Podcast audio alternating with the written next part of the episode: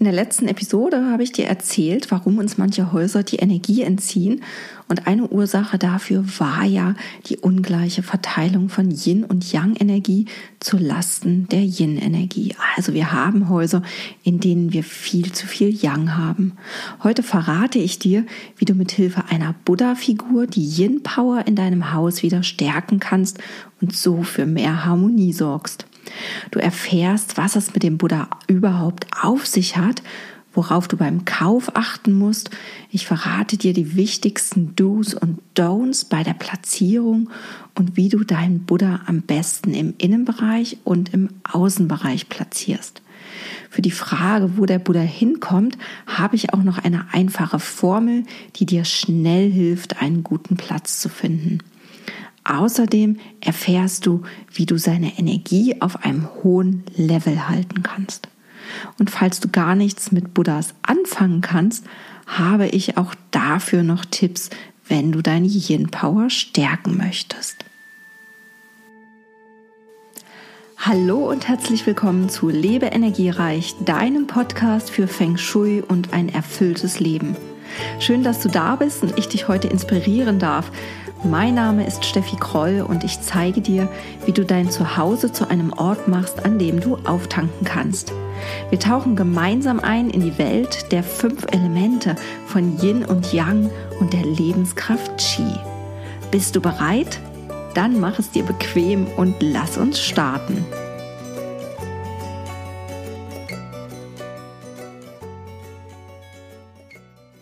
Warum solltest du dir überhaupt ein Buddha aufstellen? Ich sag's gleich mal vorneweg, ein Buddha aufzustellen kann in eine Wissenschaft ausarten und das wirst du vielleicht heute im Laufe der Episode merken. Aber so weit wollen wir gar nicht gehen. Ich will dir nur ein paar Hintergründe, Denkansätze und auch echte Entscheidungshilfen Hilfen liefern. Ich habe dir auch eine einfache Formel versprochen. Und wenn du dir sonst nichts merkst aus dieser Episode, dann solltest du dir diese Formel heute einfach mitnehmen. Doch fangen wir mal ganz einfach mit der Frage an, warum du dir überhaupt einen Buddha aufstellen sollst. Ohne Näheres darüber zu wissen, empfinden die meisten Menschen die Darstellung eines Buddhas als beruhigend. Man schaut sich ihn gern an. Da steckt vielleicht auch so ein bisschen diese ganze Bewusstseins- und Yoga- und Südostasien-Reisebewegung ein bisschen dahinter. Und es ist ein totaler Trend geworden, sich einen Buddha zu Hause als Dekoration hinzustellen oder als Bild an die Wand zu hängen. Denn die Menschen, die wollen sich einfach dieses Wohlfühl- und Urlaubsfeeling mit nach Hause nehmen. Und ein Wohlfühlfeeling kann eine Buddha-Figur in der Tat verbreiten.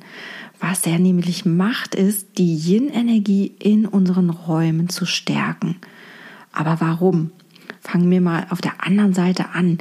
Wir leben in einer Welt und in einer Zeit, die extrem von Yang-Energie geprägt ist. Es ist laut, es ist hell, es ist hektisch. Unsere Zeit ist männlich dominiert, es ist bewegt, alles verändert sich extrem schnell. Das sind die Eigenschaften von Yang. Auch unsere Häuser werden fatalerweise oft mit einem extremen Yang-Überschuss gebaut. Wenn du mehr dazu wissen magst, dann hör dir gerne nochmal die Episode 3 des Podcasts an. Da wir also in einem ausgeprägten Yang leben, sehnen wir uns nach dem Yin, nach Rückzug, Ruhe, Stille, vielleicht sogar auch manchmal Stillstand. Wir sehnen uns nach Stabilität, nach Unbewegtheit. Wir wollen die Welt manchmal richtig anhalten. Wir wollen vom Außen nach innen gehen. Wir wollen mehr in uns hineinhören. Und wir sehnen uns danach, die Oberflächlichkeit vielleicht des Konsums hinter uns zu lassen und die wahren Werte im Leben zu finden. All diese Dinge werden durch eine Buddha-Figur repräsentiert. Wenn wir sie vor Augen haben, dann schaffen wir Bewusstsein für diese Werte. Wir halten inne, wir atmen ruhiger, wir können vielleicht selber innerlich einfach mal Stopp sagen. Und daneben darfst du natürlich auch diese ganze spirituelle Wirkung eines Buddhas nicht unterschätzen. Und auch wenn du es dir vielleicht gar nicht zutraust, das jemals zu erfahren in diesem Leben, sehnst du dich vielleicht doch innerlich nach Erleuchtung. Warum?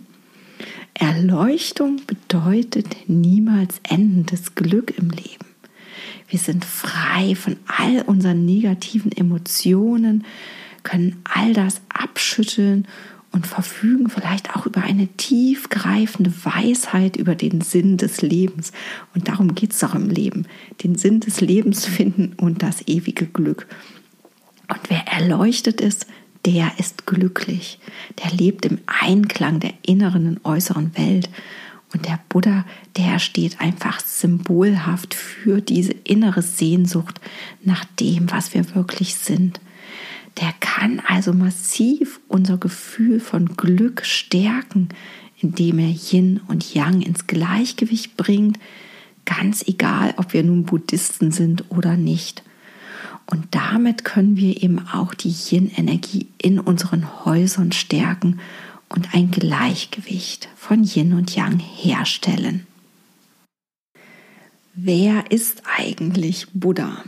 Wenn die meisten Menschen von Buddha sprechen, dann meinen sie die Darstellung von Siddhartha Gautama, der unter einem Baum meditierte und hier seine Erleuchtung erlangte. Er gilt als der Begründer des Buddhismus. Vielleicht hast du ja schon mal die Geschichte von Siddhartha Gautama gehört. Der war eigentlich ein Adliger, ein Fürst und führte ein an sich sorgloses Leben in Saus und Braus. Also er hatte alles, was er brauchte. Er wurde ganz früh verheiratet und ähm, nach der Geburt seines ersten Sohnes hat er sich aber auf den Weg gemacht und hat sich in die Umgebung begeben, ist herumgewandert und wollte einfach mal erkunden, was außerhalb seines Palastes so passierte. Und dabei erkannte er, dass die meisten Menschen ein Leben des Leids lebten, ne, die wirklich täglich mit Leiden und Krankheiten zu tun hatten. So, und dann wurde es so sein Anliegen, sein Herzensanliegen, diesem Elend ein Ende zu bereiten. Er lebte dann selbst lange Zeit als Asket, hungerte sich sogar fast zu Tode. Es gibt auch Buddha-Darstellungen, wo Buddha so total abgemagert und ausgemergelt aussieht. Und das geht eben auf diese Zeit zurück. Seine Erleuchtung aber erlangte er dann so im Alter von 35 Jahren in einer Vollmondnacht, als er unter einem Baum, und das ist der berühmte Bodhi-Baum des Erwachens, meditierte. Und dort soll all der Hass und seine Unwissenheit und seine Begierde von ihm abgefallen sein und er wurde zum Erleuchteten. Und diese Weisheit, die er dann ähm, erlangte, die hat er in die Welt hinausgetragen. Und dieses Erleuchtetsein, das nennt man ein Buddha. Na, also ein Erleuchteter ist ein Buddha. Mit dem Feng Shui ist er tatsächlich auch in besonderer Art und Weise verbunden, denn der Legende nach soll er einst die Tiere zu einem Fest eingeladen haben und in der Reihenfolge ihres Erscheinens übergab er ihnen dann die Regentschaft über ein Jahr. Und so kam es, dass wir heute in der chinesischen, aber auch in der tibetischen buddhistischen Zeitrechnung das Jahr der Ratte, des Ochsen, des Drachen, des Tigers und so weiter haben. Aber die zwölf Tierkreiszeichen, die finden sich eben nicht nur im Kalender wieder, sondern zum Beispiel auch auf dem Feng Shui-Kompass, denn den Tieren sind Himmelsrichtungen zugeordnet. Und somit findest du die quasi auch in deinem Haus wieder. Und damit spielen sie eine große Rolle. Und der Ausgangspunkt war, wie gesagt, dieses Fest von Buddha. Buddha heißt nur der Erleuchtete und meint daher nicht mal einen speziellen Menschen. Neben Siddhartha Gautama gibt es noch zahlreiche Buddhas. Es gibt also nicht nur den einen Buddha. Im Grunde ist jede erleuchtete Person ein Buddha. Und wenn man es so sieht, ähm, wäre im Prinzip jeder Prophet und auch Jesus ein Buddha. Vielleicht kennst du ja auch andere Darstellungen von Buddhas, ähm, die einen anderen Ausgangspunkt haben und über ein paar werde ich dir jetzt noch berichten. Du kannst einen Buddha in ganz unterschiedlichen Haltungen kaufen, wenn du dir einen für dein Zuhause besorgen möchtest. Am bekanntesten ist sicherlich der sitzende Buddha. Und je nachdem, wie der Buddha dann seine Hände hält, ist die Aussage aber eine ganz andere. Die Hand- oder Gebetshaltung, die heißt auch Mudra, kennst du vielleicht auch aus dem Yoga. Und mein Buddha zu Hause zum Beispiel, der hat die Hände im, also die eine Hand im Schoß, Daumen und Zeigefinger berühren sich und die andere Hand, die ist erhoben und da berühren sich Daumen und Zeigefinger ebenfalls. Und das ist sogenannte Geste des Lehrers und ähm, regt eben auch so zum Argumentation und Diskussion an, also das Gespräch führen. Es gibt aber auch ganz andere Handhaltungen, zum Beispiel ein Mudra gilt als das Mudra der Wunschgewährung und bei dem sind beide Handflächen offen nach oben auf den Knien abgelegt. die eine Hand ist so auf dem rechten Knie, die andere eher so im Schoß gehalten, aber eben die Hände nach offen, offen nach oben. Dann gibt es noch die Geste der tiefen Meditation und das machst du vielleicht selber auch, wenn du meditierst, dass du die Hände übereinander, also die rechte Hand in der linken Hand auf dem Schoß ablegst, die Handflächen nach oben. Es gibt aber auch Gesten, die Dämonen auch in Form böser Gedanken austreiben sollen. Es macht also total Sinn, wenn du dir einen Buddha anschaffen möchtest, dass du dir vorher Gedanken machst, was soll der Buddha eigentlich aussagen und wofür möchte ich ihn nutzen? Ja, also welche Intention steckt dahinter? Du bekommst aber auch Buddha-Figuren, die eine ganz andere Haltung und Darstellung haben und die gehen teilweise auch auf andere Figuren zurück als die des Siddhartha Gautama. Da gibt es zum Beispiel, und das ist im Feng Shui recht häufig zu sehen, den Happy Buddha oder den lachenden Buddha der heißt auch Budai oder Hutai. Er soll Glück und Geldsegen bringen. Und der geht zurück auf einen Bettelmönch namens Chizi, der im 10. Jahrhundert gelebt haben soll. Und der trug wohl immer einen ganz großen Sack mit Almosen mit sich rum und war immer freundlich und lächelte alle Menschen an. Und so versprühte der eben Lebensfreude und machte die Empfänger der Almosen glücklich. Und folglich gilt dieser lachende Buddha als Zeichen für Glück, Freude, aber eben auch Wohlstand, weil es ja den Menschen hinterher besser ging und für Gesundheit. Und wer seinen Bauch streichelt, dem bringt er Glück. So ein Buddha wird zum Beispiel traditionell direkt neben dem Eingangsbereich platziert. Wo die anderen Buddhas hingehören, darauf kommen wir gleich noch zu sprechen. So, aber jetzt noch mal ein paar andere Figuren. Es gibt dann noch diesen blauen Medizin-Buddha. Vielleicht hast du das schon mal gesehen. Der wird oft in Bildern dargestellt und das kommt aus dem Sanskrit. Dort heißt er Baisaya Guru. Chinesisch wird er auch Yaoshi genannt oder japanisch Yakushi Nyorai also ganz viele Namen und meistens dann einfach blauer Medizin-Buddha, weil wir uns das gut merken können. Und der sitzt im Lotussitz und ist charakteristisch Lapis Lazuli blau. Und der gilt als der Heiler aller Krankheiten. Den findet man häufig auch so. Also ich sehe das ganz oft bei Heilpraktikern, dass er dort aufgehängt wird.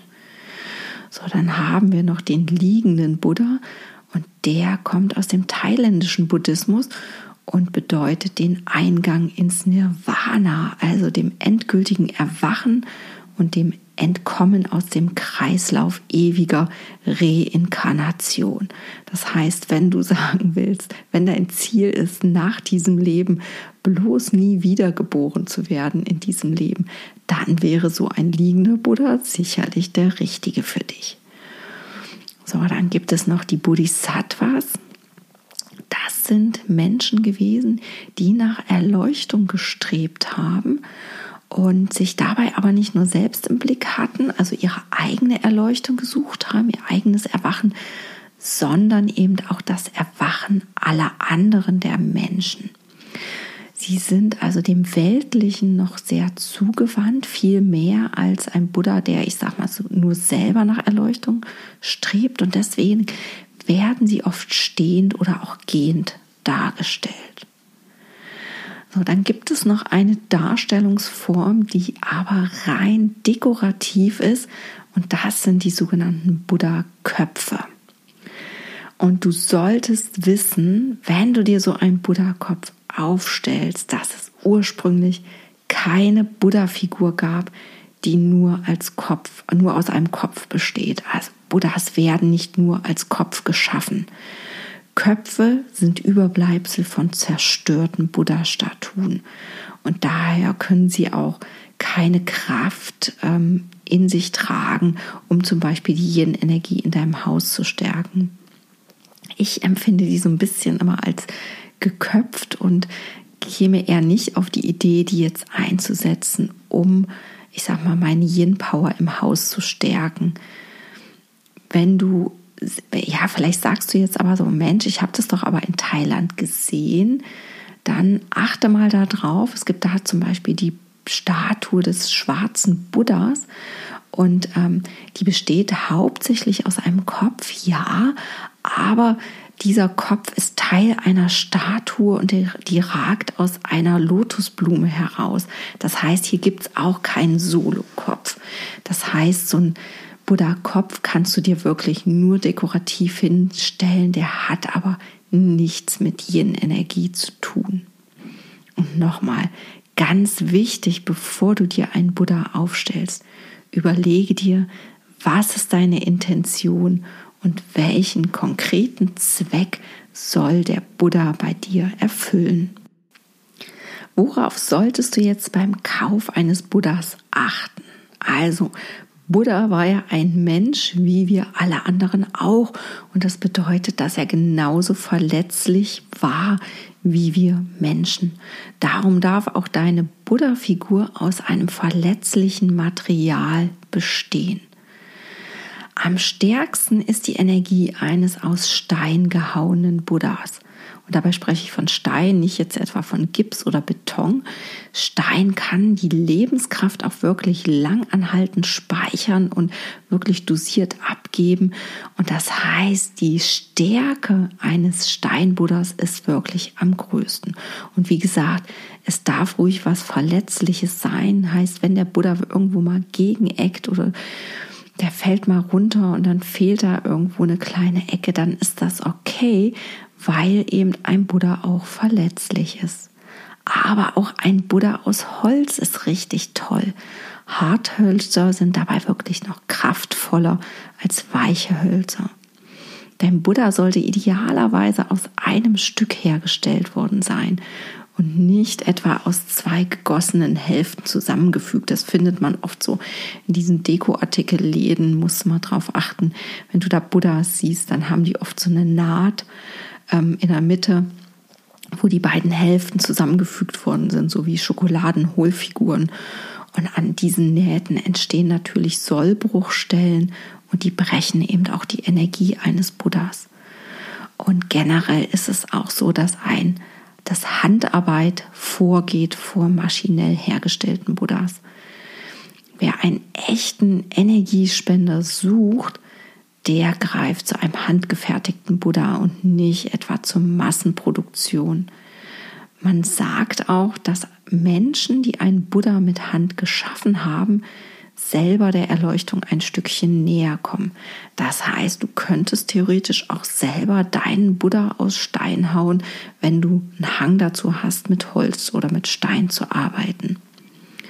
So, Maschinen sind leblos und können natürlich einem Buddha nicht so viel Lebensenergie mitgeben wie ein Mensch. Meine eigene Buddha-Figur ist von einem Handwerkermarkt in Südkorea. Den hat eine Freundin mir mitgebracht. Und ähm, wenn du dir nicht selber einen kaufen kannst oder dir einen mitbringen kannst, dann schau mal im Internet. Es gibt inzwischen eine ganze Reihe von Läden und auch Online-Shops, die Buddha-Figuren aus Südostasien importieren und die dort wirklich in Handarbeit geschaffen worden sind. Und da bist du auf jeden Fall gut aufgehoben. Kommen wir nun mal zu den Grundregeln bei der Platzierung und zu den wirklich interessanten Facts in dieser Episode. Um den richtigen Platz für deinen Buddha zu finden, gibt es eine einfache Formel, die du dir auf jeden Fall merken solltest. Und wenn du alle anderen der folgenden Tipps nachher vergisst, darauf solltest du auf jeden Fall achten. Und diese Formel heißt Wand im Rücken, Tür im Blick, erhöhter Platz. Wand im Rücken, Tür im Blick, erhöhter Platz. Warum? Auch wir Menschen sollten immer so sitzen, dass wir eine stabile Wand hinter uns haben. Sobald du zum Beispiel mit offenem Rücken im Raum sitzt, beginnt dein Körper Stresshormone auszuschütten und das macht auf Dauer krank. Darum ist das bei im Feng Shui in der Platzwahl die Regel Nummer eins: Wand im Rücken. Und was für uns gilt, gilt natürlich auch für die Buddhas. Siddhartha Gautama hatte schließlich beim Meditieren auch den stabilen, schützenden Stamm eines großen Baumes hinter sich. Die Tür im Blick. Das bietet zum einen Schutz, weil du sehen kannst, wer da kommt. Aber der Buddha ist auch wie ein Gegenpol zur Tür. An der Tür haben wir die meiste Yang-Energie, den Ort, wo die meiste Bewegung ins Haus, in den Raum reinkommt, wo die Lebensenergie Qi den Raum oder das Haus betritt. Der Buddha soll uns ja jetzt Yin-Energie kreieren. Darum muss er am Gegenpol stehen. Wenn er die Tür im Blick hat, kann auch jeder, der das Haus oder den Raum betritt, den Buddha gleichzeitig sehen. Ne? Das ist ja so ein Sehen und Gesehen werden. Und das macht ja etwas mit dem Bewusstsein des Besuchers oder des Ankömmlings und der Intention, mit dem er das Haus betritt. Das stimmt auf jeden Fall friedlich und ich möchte natürlich nur friedliche Menschen bei mir im Haus haben. Traditionell wurde ein Buddha auf buddhistischen in buddhistischen Haushalten auf einem Altar platziert und der hatte seinen Platz hinten am anderen Ende des Hauses, also am anderen Ende gegenüber der Tür. Und zwar so, dass der Buddha die Tür im Blick haben konnte oder kann. Ne? Also das ist auch heute noch so. Und der erhöhte Platz, das hat etwas mit Wertschätzung und Respekt zu tun einen Menschen, den wir achten, vielleicht ja sogar anbeten, zu dem sehen wir auf und nicht auf ihn herab. Das heißt, er sollte auf Augenhöhe oder etwas darüber sitzen. Und ähm, daher stelle deinen Buddha mindestens auf einer Kommode auf, aber nicht auf dem Boden.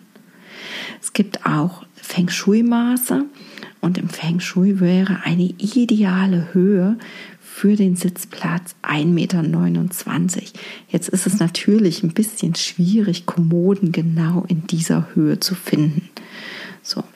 Und ähm, wenn du den Buddha nicht einfach nur, ich sag mal, als Dekorationsgegenstand hinsetzen willst, sondern dir einen richtigen Altar baust, dann achte doch mal darauf, dass du vielleicht diese Höhe von 1,29 Meter hinbekommst. So, und wenn du jetzt keine Kommode hast, die eine entsprechende Höhe hat oder dir eine zimmern lassen möchtest, dann kannst du ja vielleicht auch eine Kommode einfach auf eine Erhöhung stellen, zum Beispiel indem du Steinplatten oder Holzdielen darunter legst. Also da gibt es ja kreative Möglichkeiten. Das Wichtige dabei ist einfach nur, dass es wirklich stabil ist und nicht einfach nur ein Regalbrett, was an die Wand angebracht worden ist. Na, also du würdest jetzt auch nicht nur auf einem Regalbrett sitzen wollen, wo deine Füße dann in der Luft baumeln, sondern guck einfach, dass das wirklich stabil steht und der Buddha auch einen stabilen Platz hat, so wie im Prinzip auf einem Hügel oder auf einem Berg. Ein guter Platz für deinen Buddha hat auf jeden Fall also Yin-Qualität.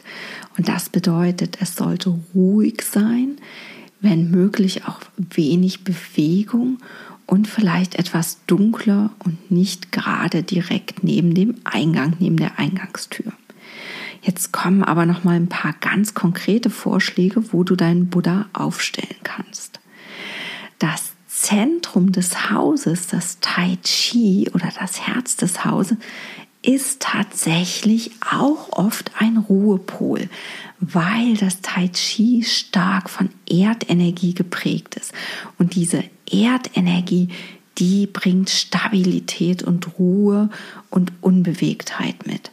Und hier ist der Buddha also gut aufgehoben, wenn du ihm hier einen Platz an einer Wand bieten kannst, wo er die Tür trotzdem im Blick hat.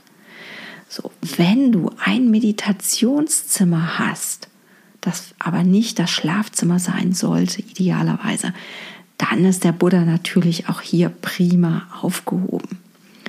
Tendenziell gehört der Buddha eher rückseitig ins Haus, also eher in die Räume, die weiter hinten in deiner Wohnung, in deinem Haus gelagert sind, so quasi gegenüber der Eingangstür. Eine, seine bevorzugten Himmelsrichtungen sind Norden, Nordosten und der Osten. Also da kannst du den Buddha auch gut platzieren, wenn alles andere nicht so gut funktioniert ein Buddha im Schlafzimmer. Wie ist es damit? Das sehe ich tatsächlich sehr häufig und ich gebe zu, dass mein Buddha früher auch im Schlafzimmer im Fenster gesessen hat. Darauf kommen wir gleich noch zu sprechen. Aber Thema Schlafzimmer, wenn du jetzt eine stabile Wand im Schlafzimmer hättest und das vielleicht auch dein Meditationszimmer ist. Ich würde mal sagen, es kommt darauf an. Das hat nämlich ein bisschen was damit zu tun, in was für einer Art von Beziehung du lebst und vielleicht auch in welcher Lebenssituation du gerade bist. Sagen wir, du hast noch eine gut funktionierende, aktive Paarbeziehung. Dann gehört in dein Schlafzimmer nicht nur Yin-Energie, sondern auch Yang-Energie, damit es mit deinem Partner richtig klappt. Gerade dann, wenn du zum Beispiel noch Kinderwunsch hast, solltest du den Buddha besser nicht im Schlafzimmer lassen, weil er einfach zu viel Yin-Energie kreiert und das Paarsein so ein bisschen erschwert im Schlafzimmer. Also, da gehört der Buddha dann idealerweise nicht hin. Wenn du natürlich, ich sag mal so, aus dem Alter raus bist, wo du Kinder bekommen möchtest und ähm, vielleicht auch schon einfach so ein bisschen, ich sag mal, ins Seniorenalter kommen bist, dann kannst du durchaus den Buddha auch im Schlafzimmer platzieren. Schauen wir noch mal in den Außenbereich, in den Garten. Auch im Garten sollte der Buddha natürlich geschützt sitzen. Und hier gilt Schutz im Rücken, also eine Wand im Rücken irgendwie, eine stabile Wand. Das kann aber auch zum Beispiel so ein Sichtschutz sein. Oder eine ganz dichte Hecke oder ein Baum, der hinter dem Buddha ist. Und eine erhöhte Position, am besten natürlich auf Augenhöhe oder höher. Und da gilt das gleiche innen wie außen. So, um ihn dann vor Witterungseinflüssen zu schützen, braucht der Buddha im Garten auch ein Dach. Das kann, ich sag mal, im Bedarfsfall auch ein Blätterdach sein eines Baumes, aber kannst ihm auch so ein richtiges Dach oder so ein kleines Häuschen bauen, damit er dort geschützt sitzt.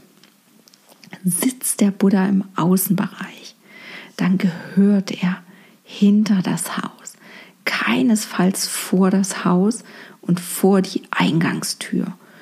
Ja, und vor dem Haus ist einfach Yang-Energie gefragt. Da möchte ich, dass Energie zu mir reinkommt und dass Energie nicht ausgebremst und zum Stillstand kommt. So, und deswegen der Buddha hinter das Haus.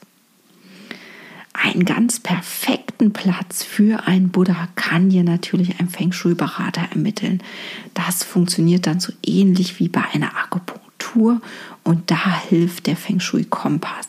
Mit dem kann man da nämlich ganz spezielle Punkte, so wie die wie auf den Meridianen im Körper finden, die eine Yin- und Yang-Qualität haben. Und dann kann man natürlich ganz spezifische Punkte finden mit einer Yin-Qualität, wo der Buddha gut platziert ist. Und das dann auch mal unabhängig von der Himmelsrichtung und ihrer Qualität. Also ein Feng Shui-Berater könnte auch im Süden, der ja eigentlich eine starke Feuer- und Yang-Qualität hat, einen Punkt finden, wo der Buddha gut platziert ist, wenn du zum Beispiel den Süden hinter dem Haus hast. Es gibt aber auch ein paar absolute No-Gos, wenn es darum geht, einen Buddha zu platzieren. Ich empfehle dir zum Beispiel darauf zu verzichten, mehrere Buddhas in einen Raum zu setzen. Gerade dann, wenn es welche sind mit großer Kraft, die du dir vielleicht von Reisen aus Südostasien mitgebracht hast, die handgefertigt worden sind und die wirklich eine große spirituelle Kraft auch mitbringen. Ein Buddha ist lieber allein in seinem Rückzug, wo er für, für sich meditieren kann. Damit du dir das auch besser vorstellen kannst, warum du den alleine setzen sollst, stell dir jetzt bitte mal einen ganz ruhigen See vor. Stell dir vor, du stehst an einem See, der ganz ruhig ist, ist absolut windstill und die Oberfläche ist ganz glatt. Wirfst du jetzt einen Stein hinein, dann bilden sich um diesen Stein herum kreisförmig Wellen. Du kannst dir das vorstellen wie die Aura des Buddhas, die auf sein Umfeld wirkt, diese Wellen, die der Stein aussendet. Wirfst du statt einem Stein jetzt zwei Steine gleichzeitig in den See, dann bilden beide Wellenmuster. Und diese kreisförmigen Wellen, die überlagern sich und bilden Interferenzmuster. Im Zweifelsfall können die sich auch ganz schnell auslöschen und die Wellen kommen zum Erliegen. Und das gleiche geschieht mit der Kraft von Buddhas, wenn die im gleichen Raum sind. Im Feng Shui sagen wir auch, das Qi folgt der Aufmerksamkeit. Und wenn du jetzt zwei Buddhas in einem Raum hast, die die Aufmerksamkeit auf sich ziehen, dann teilt sich diese. Und du kannst einfach nicht mehr so fokussiert sein und der Buddha an sich ist nicht mehr kraftvoll, weil du nicht mehr weißt, woher kommt jetzt die meiste Kraft. Du verschenkst also dabei auch noch selber Energie. So, hast du jetzt nochmal zurück zu dem See zwei Steine und die senden Wellen aus, dann können die sich auch verstärken und kraftvoller sein. Ne? Wenn die in der richtigen Position übereinander kommen, können die sich auch verstärken. Und sowas kann für uns Menschen auch kaum auszuhalten sein.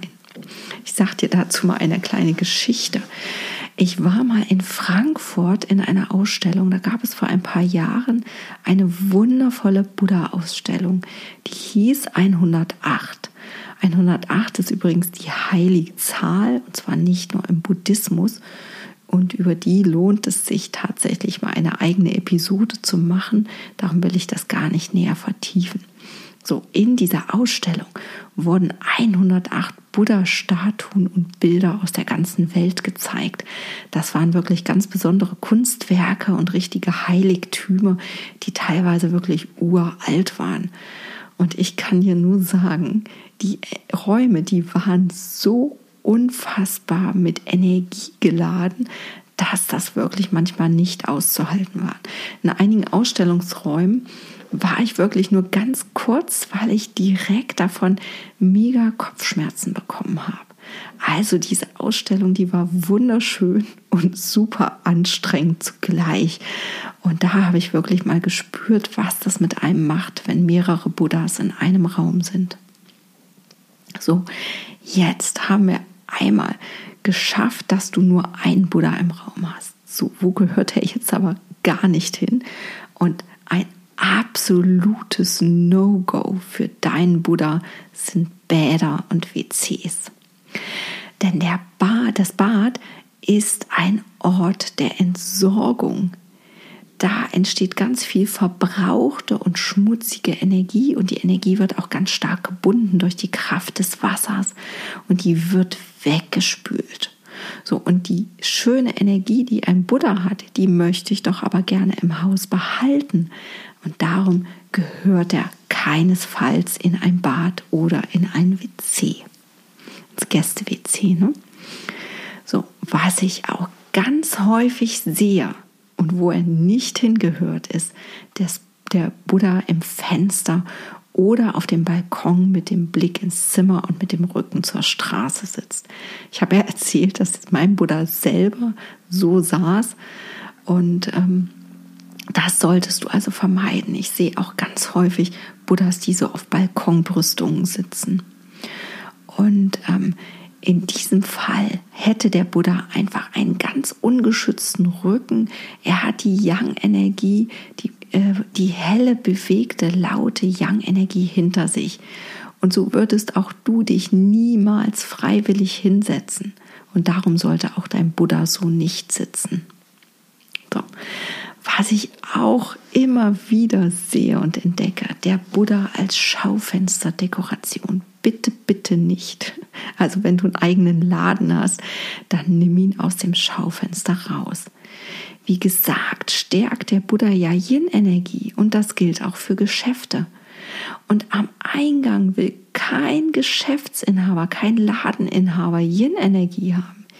Hier ist doch Aktion gefragt, hier will ich doch Leute in den Laden reinziehen.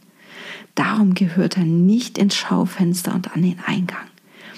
Viel besser steht der Buddha im Laden ganz hinten, da wo er das gesamte Geschäft im Auge hat und dafür sorgt, dass das Geld, was reinkommt, eben auch gehalten werden kann.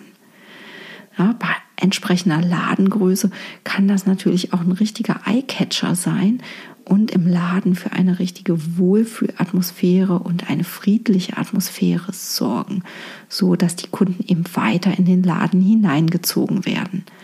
Also, du kannst einen Buddha gezielt in einem Laden einsetzen, aber bitte nicht ins Schaufenster. Dazu auch noch mal eine Geschichte, das krasseste, was ich dazu jemals gesehen habe. Und auf diese Idee käme in Asien wirklich niemals irgendjemand, war die Position eines Buddhas in einem Hotel. Ich war mal in Berlin in einem riesigen Hotel, in einem riesigen bekannten Hotel. Das hat zwei Haupteingänge. Auf jeder Seite des Hotels eine, die lagen sich quasi direkt gegenüber, obwohl die so weit auseinander waren, dass man sie nicht unbedingt einsehen konnte. Aber allein das man zwei Haupteingänge direkt gegenüber hat, ist Feng Shui-technisch schon eine kleine Katastrophe. So, jeder dieser Haupteingänge hatte eine Drehtür ähm, im, in der Tür und die drehte sich permanent ganz langsam, ne, so dass man gut durchgehen könnte, aber die drehte sich permanent, nicht nur dann, wenn die Leute kamen. Und das Innere dieser Drehtür, das war ein Schaufenster. Du kennst das vielleicht so aus Möbelkaufhäusern, da haben die das ganz oft. Dass da eben dann schon Sachen ausgestellt werden. Aber dieses Hotel hatte das eben auch. Und darin saß eingesperrt jeweils ein Buddha an beiden Seiten. Wohlgemerkt, an beiden Haupteingängen gegenüberliegend im Hotel saß ein Buddha. Und das heißt, er fuhr die ganze Zeit Karussell eingesperrt. Also ganz ehrlich, ich fand es furchtbar und ich habe auch selten in einem Hotel schlechter geschlafen als in diesem, obwohl es ein Vier-Sterne-Hotel war und die Ausstattung wirklich gehoben war. Also es war von der Ausstattung her super, aber der Buddha im Eingang und diese Drehtüren, zwei Haupteingänge. Das war recht, also wirklich schultechnisch eine Katastrophe. In diesem Hotel ging es zu wie in einem Taubenschlag. Da ich, also gefühlt hat dort niemand länger als eine Nacht verbracht und an der Rezeption war ein ständiges Kommen und Gehen. Also nicht nur vormittags, wenn die Leute auscheckten und nachmittags, wenn sie kamen, sondern es war wirklich den ganzen Tag war so ein Trubel an dieser Rezeption, dass man wirklich immer ewig anstehen musste. Und ähm, denke mir, dass das Hotel es einfach sehr schwer hatte, die Leute länger zu halten. Es war eine unheimlich anstrengende Atmosphäre und die Angestellten dort taten mir echt leid. Also man fühlte sich in diesem ganzen Eingangsbereich des Hotels wie in einem tobenden Orkan. Okay, jetzt weißt du, wo du deinen Buddha am besten platzierst und wo du ihn auf gar keinen Fall hinsetzen solltest.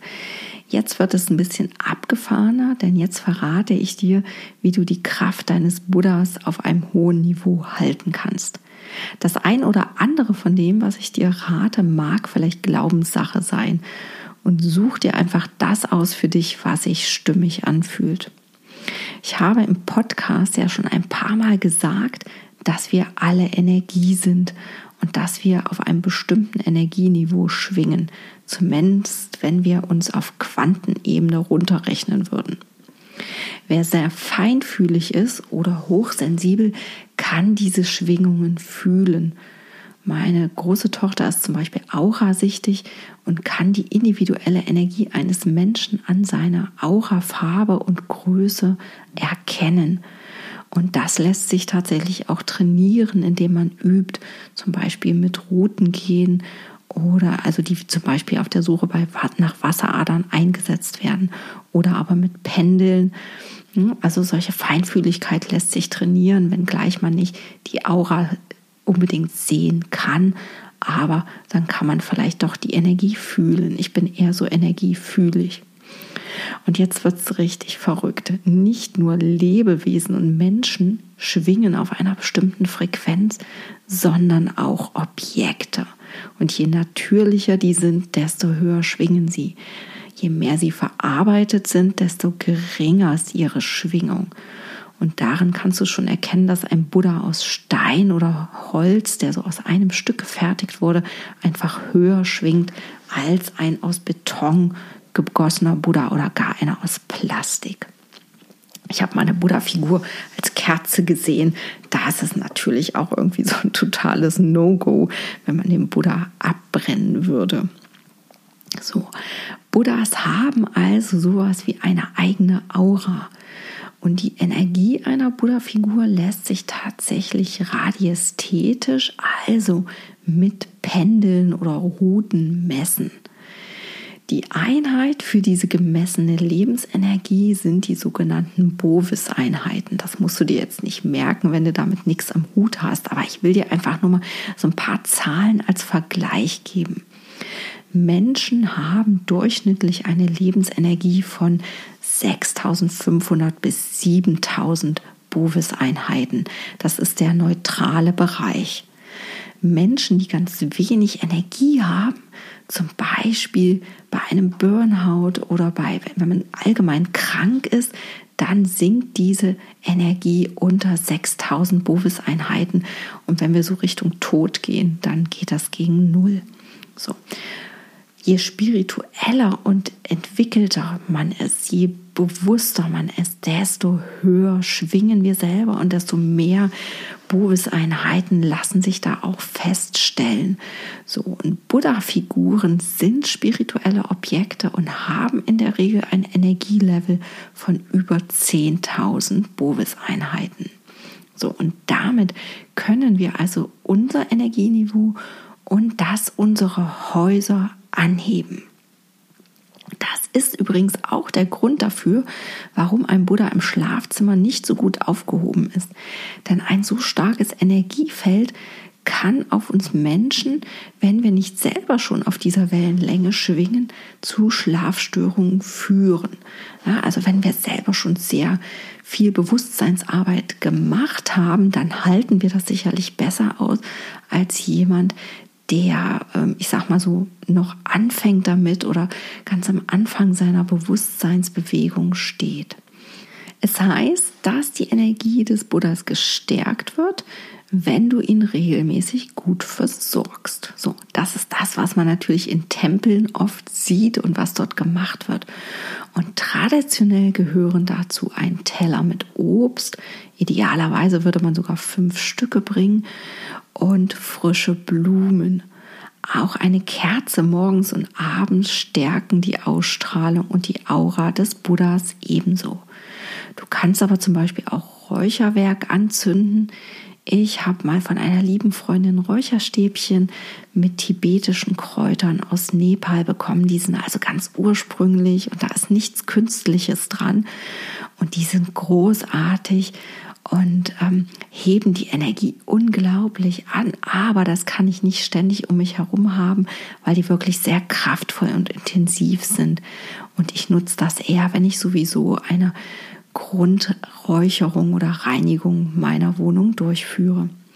Ansonsten nutze ich zum Beispiel auch gern ätherische Öle, um die Raumenergie und damit die Energie des Buddhas anzuheben. Und das ist oft leichter als Räuchern und für viele Menschen auch angenehmer. Im Moment nutze ich zum Beispiel gern eine Ölmischung auf Basis von Nelke, Zimtrinde und Eukalyptus. Das riecht ganz wunderbar würzig. Und ähm, ein Besucherkind meinte letztens zu mir, hier riecht es ja nach Yoga.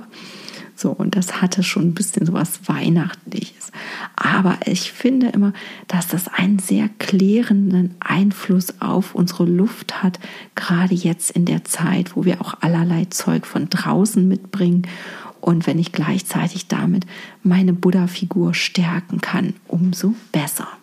Also schau doch mal, wie du deinen Buddha stärken kannst und was du gerne tust. Es kann, es reicht aus, wenn du die Kerze anzündest, aber wenn du das Gefühl hast, du möchtest ihm auch Obst hinlegen, dann tu das gerne.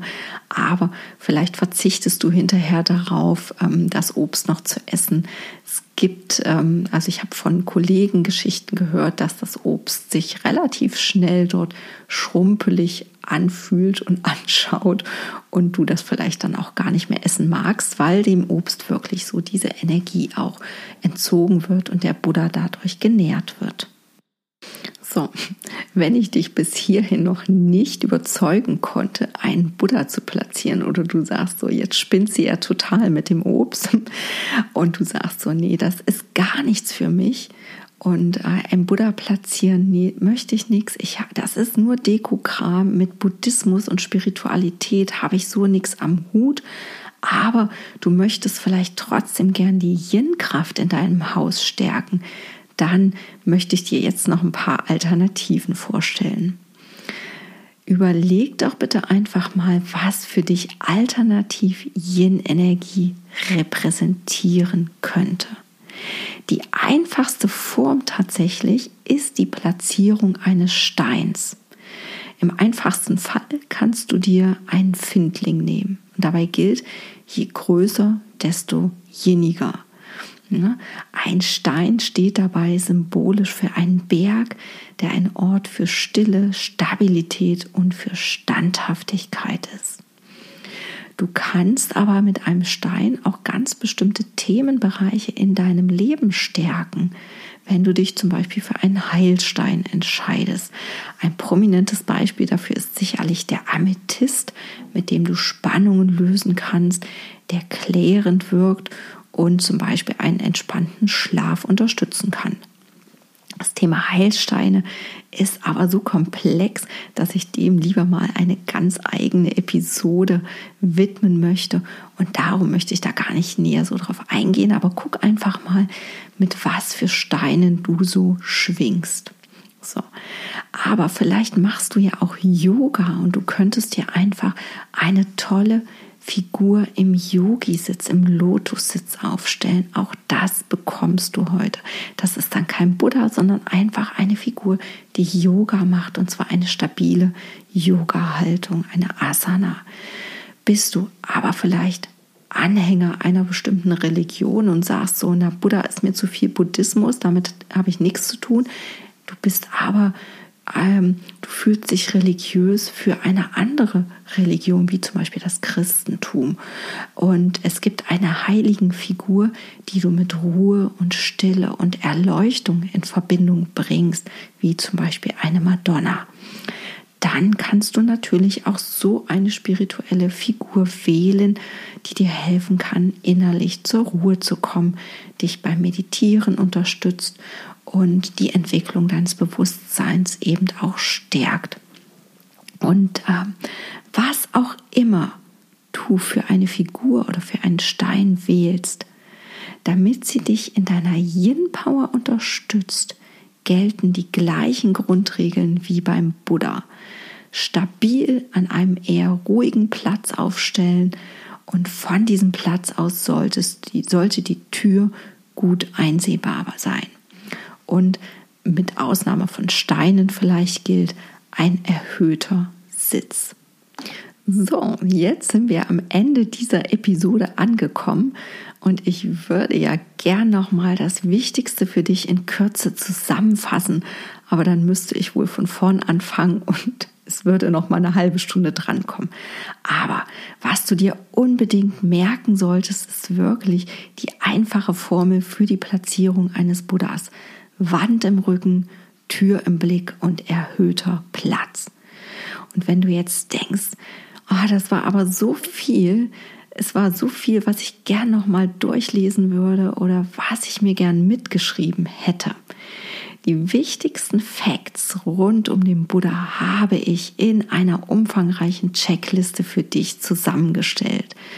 Du kannst dir also meine ganzen Tipps einfach noch mal zum Nachlesen downloaden.